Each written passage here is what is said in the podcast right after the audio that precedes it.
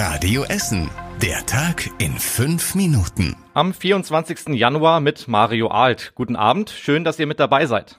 Am Landgericht in Rüttenscheid sind heute gleich zwei ungewöhnliche Prozesse gestartet. Zum einen waren zwei Brüder angeklagt, die über mehrere Jahre einen etwas anderen Drive-In betrieben haben sollen. Die Angeklagten sollen in einem Waldstück in Altenessen unter anderem Kokain, Ecstasy und Marihuana aus dem Fenster einer Wohnung und eines Wohnwagens heraus verkauft haben. Insgesamt sollen die Brüder so fast 800.000 Euro gemacht haben. Außerdem werden die Brüder wegen gefährlicher Körperverletzung angeklagt. Sie sollen einen Mann angeschossen und dabei schwer verletzt haben. Beim zweiten Prozess ging es dann unter anderem um einen geworfenen Grill. Damit soll eine 72-jährige Essenerin auf ihren Nachbarn gezielt haben. Sie soll ihren Nachbarn über mehr als drei Jahre terrorisiert und dabei knapp 30 Straftaten begangen haben. Unter anderem soll sie parkende Autos zerkratzt und mehrere Dinge aus den Kellern der Nachbarn geklaut haben. Die Essenerin ist laut Gericht psychisch krank und deshalb vermutlich schuldunfähig. Das Gericht prüft jetzt eine Unterbringung in einem Krankenhaus. Was zu prüfen gäbe es auch beim Finanzamt in Essen. Dort wartet man auf die Grundsteuererklärung aller Essener Grundstückseigentümer. Heute in einer Woche ist der endgültige Abgabetermin, knapp die Hälfte fehlt aber noch. Bisher sind dort rund 93.000 Erklärungen eingegangen, das sind fast 56 Prozent aller Grundstückssteuererklärungen aus Essen. In den letzten Wochen hat sich die Zahl der Eingänge bereits verdoppelt, sagt der Leiter des Finanzamtes Süd. Geben Grundstückseigentümer die Erklärung nicht rechtzeitig ab, dann wird die Grundsteuer geschätzt. Die Vertreter der Eigentümer Haus und Grund kritisieren die Erhebung der Grundsteuer und wollen Klage dagegen einreichen. Die Grundsteuer zahlen auch Mieter über die Nebenkosten mit. Eine überraschende Nachricht gibt es heute von der Hafenstraße. Rot-Weiß Essen muss mitten in der Saison einen personellen Rückschlag verkraften, da Kapitän Daniel Heber den Verein verlässt. Den Abwehrchef der Essener zieht es mit sofortiger Wirkung in die zweite Bundesliga zum ersten FC Magdeburg. Das gaben die Vereine heute bekannt.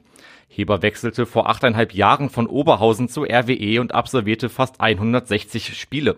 Für Heber ist es der nächste Schritt in seiner Karriere. Laut Trainer Christoph Dabrowski verliere RWE eine wichtige Säule, dennoch habe er Vertrauen in die Qualität des Kaders.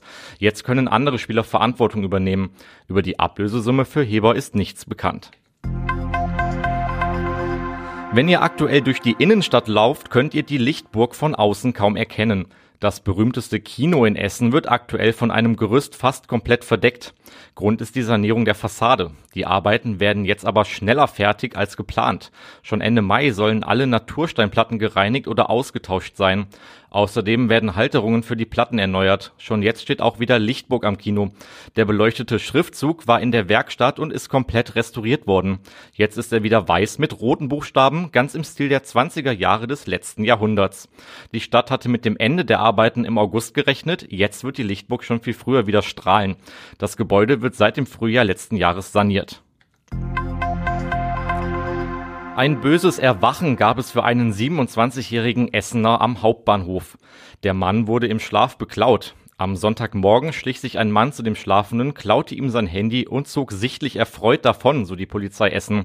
Das weiß die Polizei so genau, weil der Dieb bei der ganzen Situation von Zivilpolizisten beobachtet wurde. Sie konnten ihn nach wenigen Metern sofort festhalten. Zur gleichen Zeit bemerkte auch das Opfer, dass ihm sein Handy geklaut wurde und meldete sich bei der Polizei.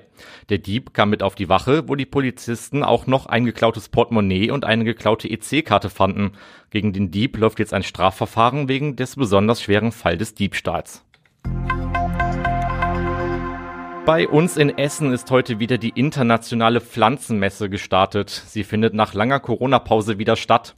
Über 40 Nationen sind bei der Messe dabei. Sie zeigen die Pflanzenneuheiten aus der ganzen Welt. Die IPM will in diesem Jahr auch besonders auf den Pflanzen- und Klimaschutz aufmerksam machen. Viele Händler möchten zeigen, wie Neuheiten in der Pflanzenwelt die Umwelt schützen können. Die Messe geht noch bis Freitag und ist nur für Fachbesucher. Eine Tageskarte kostet 26 Euro. Und zum Schluss der Blick aufs Wetter. Heute Abend bleibt es bei uns in Essen trocken, das Ganze dann bei Temperaturen bis 4 Grad. In der Nacht könnte es teilweise glatt werden. Der Mittwoch startet dann bewölkt und nebelig, aber trocken. Das Ganze dann bei Temperaturen bis zu drei Grad. Das war's mit den aktuellen Nachrichten von heute. Die nächsten Nachrichten aus Essen gibt es dann schon morgen früh ab 6 Uhr in der Radio Essen Frühschicht. Jetzt wünsche ich euch aber erstmal einen schönen Abend.